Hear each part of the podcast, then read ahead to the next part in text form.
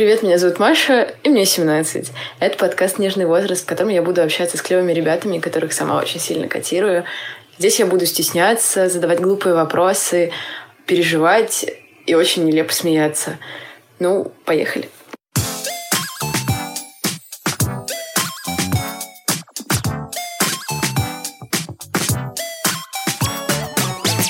Это подкасты на Megogo Live, и у нас сегодня Влад.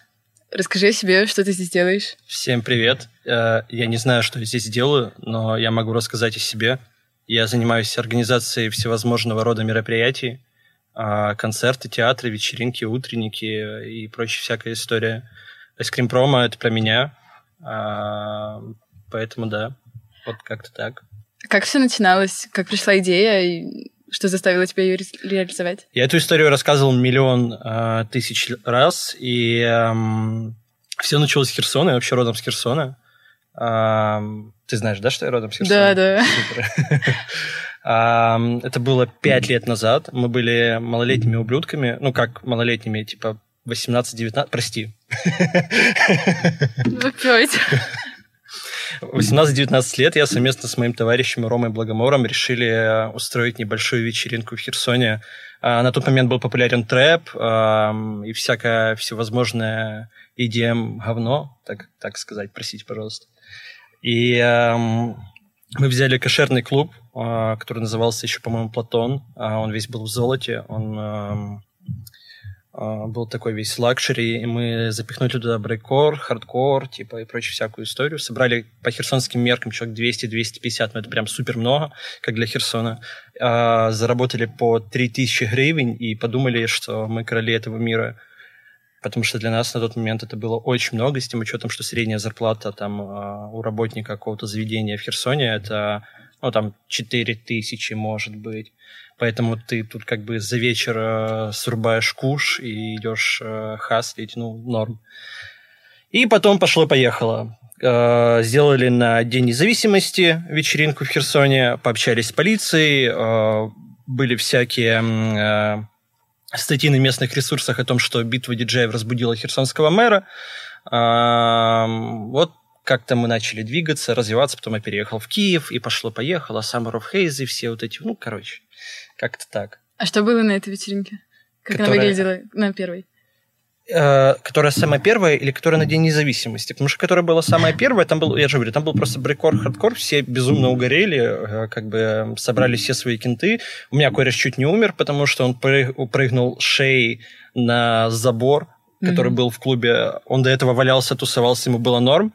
Типа все такие, а, медведь тусуется, нормально. А в этот раз он реально ебнулся, ему было плохо, он задыхался, но все таки а, медведь тусуется, норм.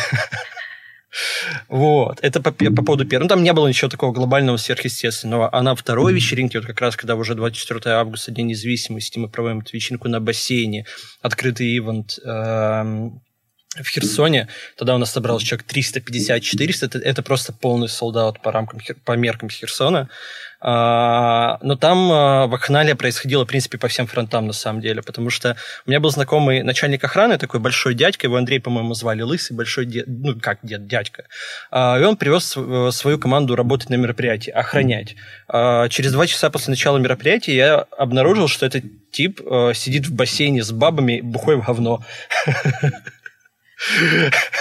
И его коллеги примерно вот э, похожая история у них была. И э, в итоге я откачивал начальника охраны своего, потому что он валялся под входом. Ну, короче, Херсон, детка. А, приехала полиция. Полиция говорит очень громко, а там еще жилой сектор. Возле воды жилой сектор, вода распространяется, полный ад. Угу. А, приезжает полиция, говорит, чуваки, мы вас закрываем, а, все плохо, мы сейчас приедем, заберем аппаратуру. Мы говорим, нет, у нас документы здесь, у нас документы здесь. Пацаны по 19 лет, второе мероприятие в жизни, документы от э, этот, городской э, рады, ну, норм. А, они такие, окей, мы сейчас еще приедем. И не приехали. А, причем, причем я тогда а, решил запариться, официально подал заявление в нашу вот мэрию о том, что мы будем проводить массовые мероприятия. Подал это в пятницу перед Днем независимости. А, мне не успели дать отказ, а дали только предварительное добро. А потом в день мероприятия мне звонил какой-то генерал и угрожал, э, что он нас всех закроет и будет просто срак. А я просто типа, да, хорошо, все. Вот как-то так. А еще тогда я работал в кофейне, мы снимали активно промо-видео всякие. Я должил у одного постоянного клиента кофейни GoPro, а, чтобы снять GKS видео, промо-видео, там вот это вот все, и мы утопили его, а мы малые. И, и вот тут мы заработали, типа, деньги с вечеринки, и почти все их отдали за GoPro. Было весело. Mm-hmm. Да, мне очень приятно, но как-то так. Ну и впоследствии в Херсоне всякие мероприятия проводились, а, но буквально следующий год, на самом деле. После этого мы забили, я переехал в Киев и начал э, организовывать свой маленький картель. Угу. Расскажи про самоощущение во время, ну вот, начала деятельности, продолжения. Было ли страшно? Ну, сидел ли ты и думал, господи, мне кажется, я ничем, не тем, чем ты занимаюсь? Слушай, ну, буквально недавно, на самом деле. В принципе, ну, сама эта работа достаточно эмоционально м- изнашивает тебя. Ну, то есть... Э- у меня реально после последних двух концертов, которые были в конце мая, начале июня, это что-то из прошлой моли, у меня произошла эмоциональная яма очень сильная, с которой только вот я сейчас уже выкарабкался. И я реально типа сидел дома и думал, нахуй я этим занимаюсь? Какой с этого вообще понт? Я, возможно, это что-то не то. Но моя психотерапевтка сказала, ты дурак, э, исправила все это. Но в целом, да, глобально ты постоянно подвергаешься каким-то... Ну, то есть у тебя миллион задач, которые требуют решения. Факапы всегда бывают. Они бывают просто разной тяжести, и когда-то ты их можешь оперативно решить, когда-то ты их оперативно решаешь, но впоследствии тебя это все эмоционально выбивает. Короче, интересно. Мы не залазим э, глубже. На самом деле, ну, больше, ну, в моем представлении, когда человек выходит в какой-то медиа, он это делает ради того, чтобы добиться какой-то популярности, mm-hmm. и чтобы его знали люди. И когда он э, производит какой-то продукт, который идет в массы, он ожидает, понятное дело, определенного фидбэка от масс в свою сторону. И это нормально. Поэтому, да, у меня был период, когда я переживал, он у меня до сих пор, я переживаю, когда у меня гости мероприятия говорят, это был полный пиздец. Ну, эм, да, я переживаю, честно, но сам, сам вопрос в другом, что я сейчас научился уже всю эту историю фильтровать, потому что одно дело, когда у тебя летит конструктивно, а другое дело, когда тип просто говорит, э, лохи какие-то. Это не конструктивно. Это даже во внимание не надо брать. А период, когда только этим всем начинал заниматься, понятное дело, что-то говорит там, я в очереди простоял на три минуты больше положенного, концерт задержался на минуту. Боже, какой ужас. И ты думаешь, пиздец, как это вообще провернуть? Ну, вот как-то так, да. Ты, э, ну, начал привозить в Украину э, андеграундную сцену. То есть группы, которые не привозили до этого. Как ты к этому пришел и почему вообще? Блин, как я к этому пришел. Ну, есть... Но смотри, дело было в 2015 году уже, когда я переехал в Киев, я начал, вообще изначально я занимался как бы этими вечеринками, всякими беркорами, потом я понял, что мне впадло ночью находиться на вечеринках, я начал искать группы. Как это произошло? Мне когда-то давно написала группа «Пассаж», сказали, чувак, сделай нам концерт. Это было там, вот, по-моему, в 2015 году. Я такой, о, давай. И группа Passage это был первый концерт эм, инструментальный, который я сделал ever. Вот, и мне тогда это прям понравилось, я начал больше обращать э, внимание на сцену по ту сторону, так сказать, и понаходил много классных ребят, еще и благодаря фестивалю «Боль», потому что, честно говоря, в 15 году под, под, ну, подсматривал очень так плотно, то есть открываешь постеры, вот это, вот это, вот это, вот это, все, погнали, нормально. И так у меня сформировался пул артистов, с которыми мы работаем. На тот момент они были андеграундом. Сейчас, например, Shortparis мне сложно назвать андеграундом, так же самое, как и IC3PEAK. Первый раз, когда я IC3PEAK привез, э, я по малолетке решил взять зеленый театр, который на херово тучу людей, и там было 50 человек. И я такой, ну ладно. У них что, ну, короче, да, было. Весело. Ты ощущаешь себя а, отчасти просветителем? Типа, ну, вот ты привозишь эти группы и популяризируешь этот весь движ здесь? Нет, делаю то, что мне нравится, занимаюсь тем, чем занимаюсь. Вопрос популяризации, но я скорее не чувствую себя попу- популяризатором. Я правильно вообще сказал? Очень странное, Очень странное слово. слово, неправильно.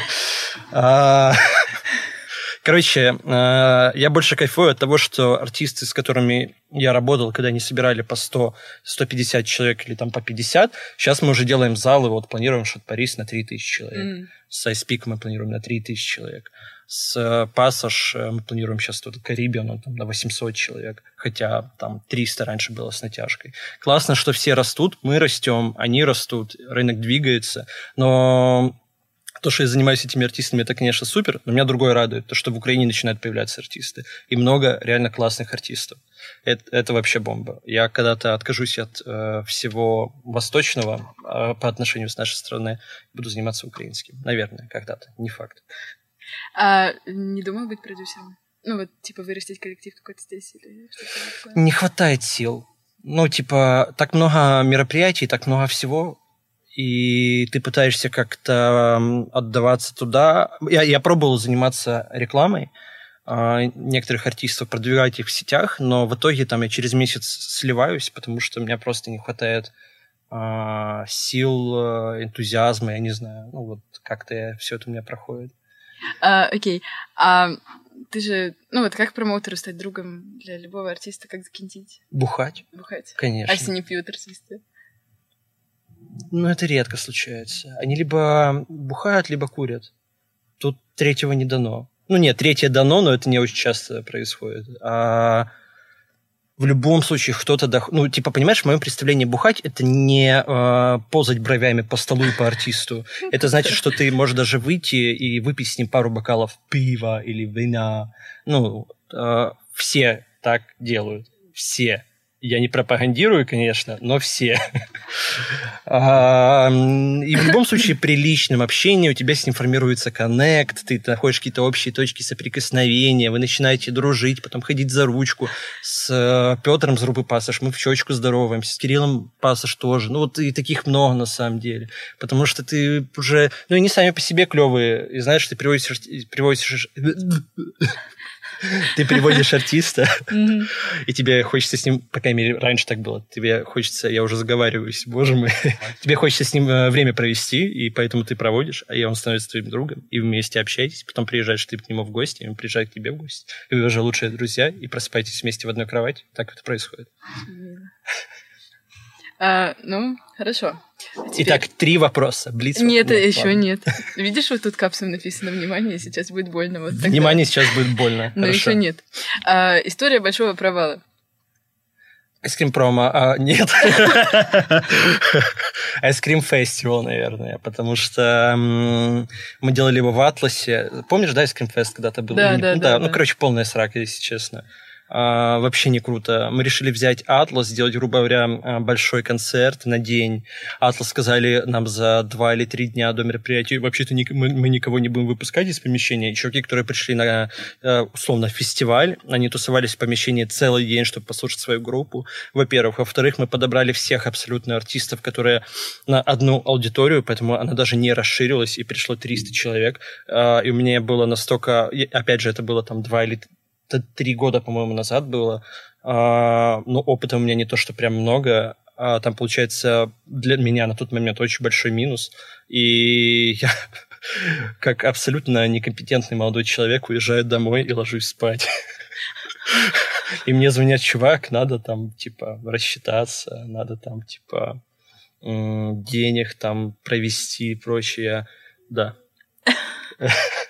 Благо, там через два часа я понимаю, что как бы надо, это будет полная срака. Я хожу, провожаю, договариваюсь, показываю себя в роли кризис-менеджера, все разруливаю, отдаю потом еще полгода долги, но разруливаю, все получается. Но сам момент, то, что для меня это глобально получился полный провал. У меня люди, правда, до сих пор просят, типа, чувак, сделай айскрим-фест, чувак, это же так классно. Нет, не буду. Ошибка была только в клубе, ну, типа, из-за того, что они не хотели... Да, глобально, ну, то есть, типа, само промо, визуальная составляющая, Ice Cream Festival, что это за неймит вообще такой, концепция фестиваля. Типа, мы сделали э, боль, а, альфа-версию просто, знаешь, ну, которая, она не является чем-то самобытным, э, ну, привезли там, типа, 10 артистов с Рашки, и что дальше? Ну, типа, а фестиваль вообще должен быть такой, что посетитель фестиваля, он должен находить развлечения не только в просмотре группы, то, как она выступает. То есть, вот, допустим, классный пример там фестиваля там Brave Factory, боже, безумно классно. Да, Ты да. пошел, похавал, и посмотрел да. какие-то арт-объекты, и посмотрел на ребят веселых, э, таких вот, типа, ну, классно. очень круто. И везде разная музыка, есть какой-то общий концепт. Сережа Яценко, можешь не слушать. А, а в Ice Festival этого не было. Поэтому не будет его больше, разве что мы это переосмыслим, как это все пойдет, но я пока не готов. Всего слишком много, на весну всего много, надо как-то разделять. Да. Окей. Okay. А вот э, ну, а после этого фестиваля насколько больно было, грустно там? Как ощущалось? Ну, я тогда как-то был более выносливый эмоционально, поэтому мне там, типа, надо было погрустить буквально недельку, я пришел в чувство и дальше разребал все свои вопросы. Но я же тебе уже говорил в самом начале, что самое эмоциональное у меня были последние два мероприятия. Там, ну, вот они были у меня эмоциональными. А остальное, оно как-то, знаешь, типа, ай, пиздец, а, ну ладно, типа, разребу, все. Ну, пока молодой, нервы есть. А сколько тебе сейчас? 25 год будет в октябре. 25? Да что из последнего вот э, прям было классным? Почему так, вот ты говоришь про шорт-пари было нервно? Почему? Блин, слушай, ну когда ты работаешь с э, госучреждением, э, это всегда сложно. Там просто на каждый стул в цирке есть свой директор. А, и ты приходишь к тебе, и ты говоришь, нам надо там повесить эту тему. Вот у нас этот директор за это отвечает. Нам надо взять в этот стул. Вот это за этот директор отвечает. Можете выделить это, это. Короче, полная срака. И тебе, чтобы как бы договориться о чем-либо, тебе надо пройти огромный коридор, зайти, прочти в каждый кабинет, со всеми перетереть. И плюс у них достаточно м- такая устаревшая э- устаревшая форма коммуникации с людьми извне. Э- и было много проблем там, не знаю, надо швирить или не надо там животные остались в цирке еще. А, мы когда мы узнали это там за месяц до мероприятия, потому что изначально нам никто об этом не говорил, и мы понимаем, что звука будет много, и что животные могут пострадать. И мы приняли решение построить доп. стену с, с, грубо говоря, там звукоизоляционной ватой, все это прослойки и прочее. И стена отработала классно. Но мы это сделали для того, чтобы защитить животных, а не выебываться этим. А нам надо было въебываться этим. Потому что впоследствии э, на нас налетело очень много э, защитников, так сказать, а мы это не сфоткали, и получается, что мы виноваты. Угу. И вот этот вот факт, э, фактор этот, он меня тоже сильно подкосил. То есть я сейчас заявляю, что если бы животным а, могла бы быть какая-то там, типа, нанесен какой-то вред, мы бы не делали это мероприятие. И мы это об этом даже писали. Но, типа, все как-то вот так вот смотрят проблему, не видят ничего вокруг. И поэтому, да, это тоже на меня наложилось, и я прямо именно вот такой вот. Ну вот теперь будет больно. Давай. Э, это фанатский блог, и я, конечно, могу задавать конкретные вопросы, но ты можешь сам выбрать одну-две там трешовых историй про кого-то из э, артистов, там, ссоры, алкоголь, наркотики, скандалы. Блин, очень сложно на самом деле, потому что эти истории, они, ну, э, они были, но я не то, чтобы это сильно откладываю в своей голове, честно. Что, что было трешового такого? В прошлом сентябре одна, один коллектив попросил купить им баяны. А, потому что им надо было шприцы. А, угу. Просто меня это немножко выбило из колеи, потому что они решили фен не нюхать, а колоть, а я такой типа, ладно, хорошо, чувак, ты сам владелец своей жизни, держи. Жесть. Ну, а, и эти же чуваки, они, короче, вот, мы им заплатили гонорар. Они убуханные, они нанюханные, вообще типа укуренные, все в говне. Мы их отправляем домой.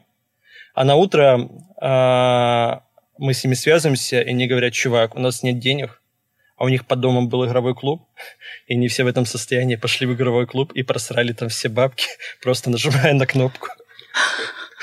Ну, блин, они такие во все тяжкие. Ну, клевые чуваки, на самом деле. Блин, очень интересно даже кто это.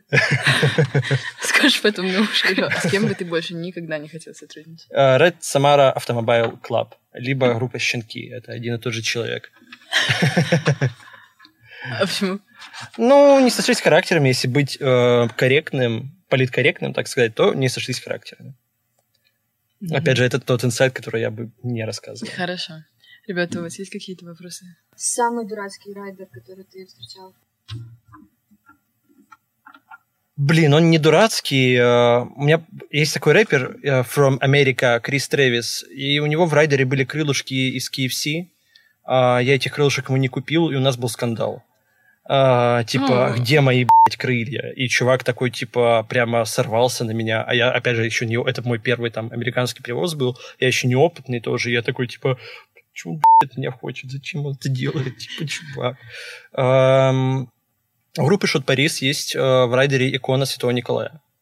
Вот. Но это прям как правило, у меня она куплена, и я всегда ребятам ставлю как бы в ремерку, она должна стоять обязательно.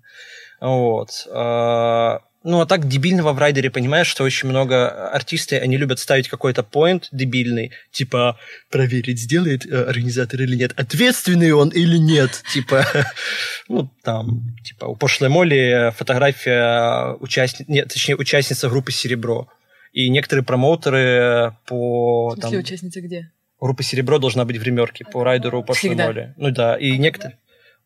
Неважно, от группы «Серебро». И некоторые а, промоутеры я видел, типа, ребята показывали, там, печатали в полный рост, там, типа, Кищук, например, и стоял у них полный рост Кищук. Ну, как полный рост, там, в принципе, как бы роста нет, но Боже, чувак, не мели, пожалуйста, лишнего, остановись. Вот как-то так. А глобально все на самом деле просто. Нам надо пожрать, нам надо выпить, нам надо, может быть, Black Rider не обязательно. Да. да. Ну давай э, напутствие, мотивационный спич, верь в себя, вот это все.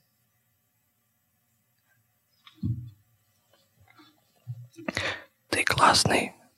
Ты все сможешь. С тобой все будет супер. Не верь никому, кто говорит о тебе плохо. Не думай ни о чем. Ты все сможешь. Ты прорвешься.